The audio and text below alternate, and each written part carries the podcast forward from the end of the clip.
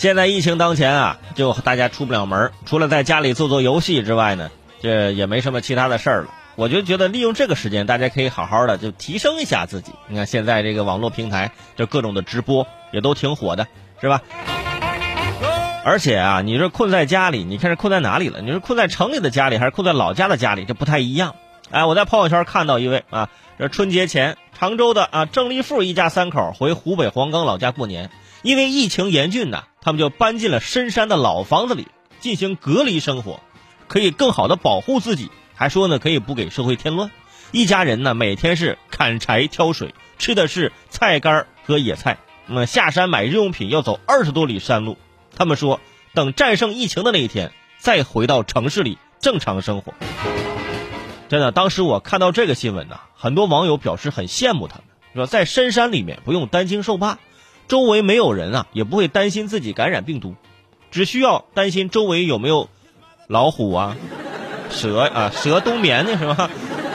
虽然野兽也很危险，但起码比病毒明显好多了。那，现在的情况下，我觉得山里啊，的确啊，比城里要好玩一些。啊，呃，可以呃出来随便逛逛，游览高山、河流、险峰，是吧？在城市里，你只能游览卧室、客厅、厨房，是吧？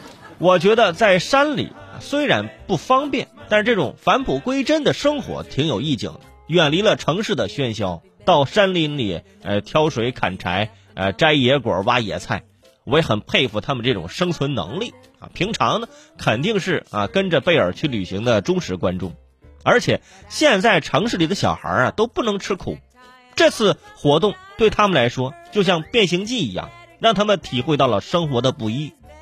就是我在想，说这孩子你怎么上网课去？还不得满山遍野的找信号？老师在家长群里问：“啊，曾立富的孩子咋还没来上课呀？”郑先生回：“老师，你别着急啊，孩子已经到山顶了，是吧？”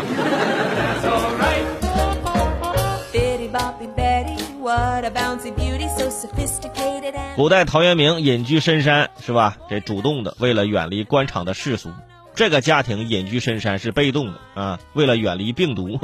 哎，这种隔离方法很有效，同时也希望疫情能够赶快过去，不然等他们出来之后啊。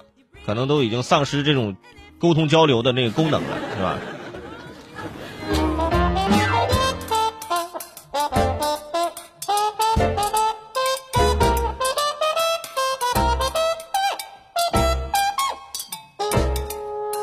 所以你看，人家如果在深山老林里面那么待着，人家开个直播，你看人家就有料，人家就有内容，是吧？你就喜欢看，毕竟是在山里。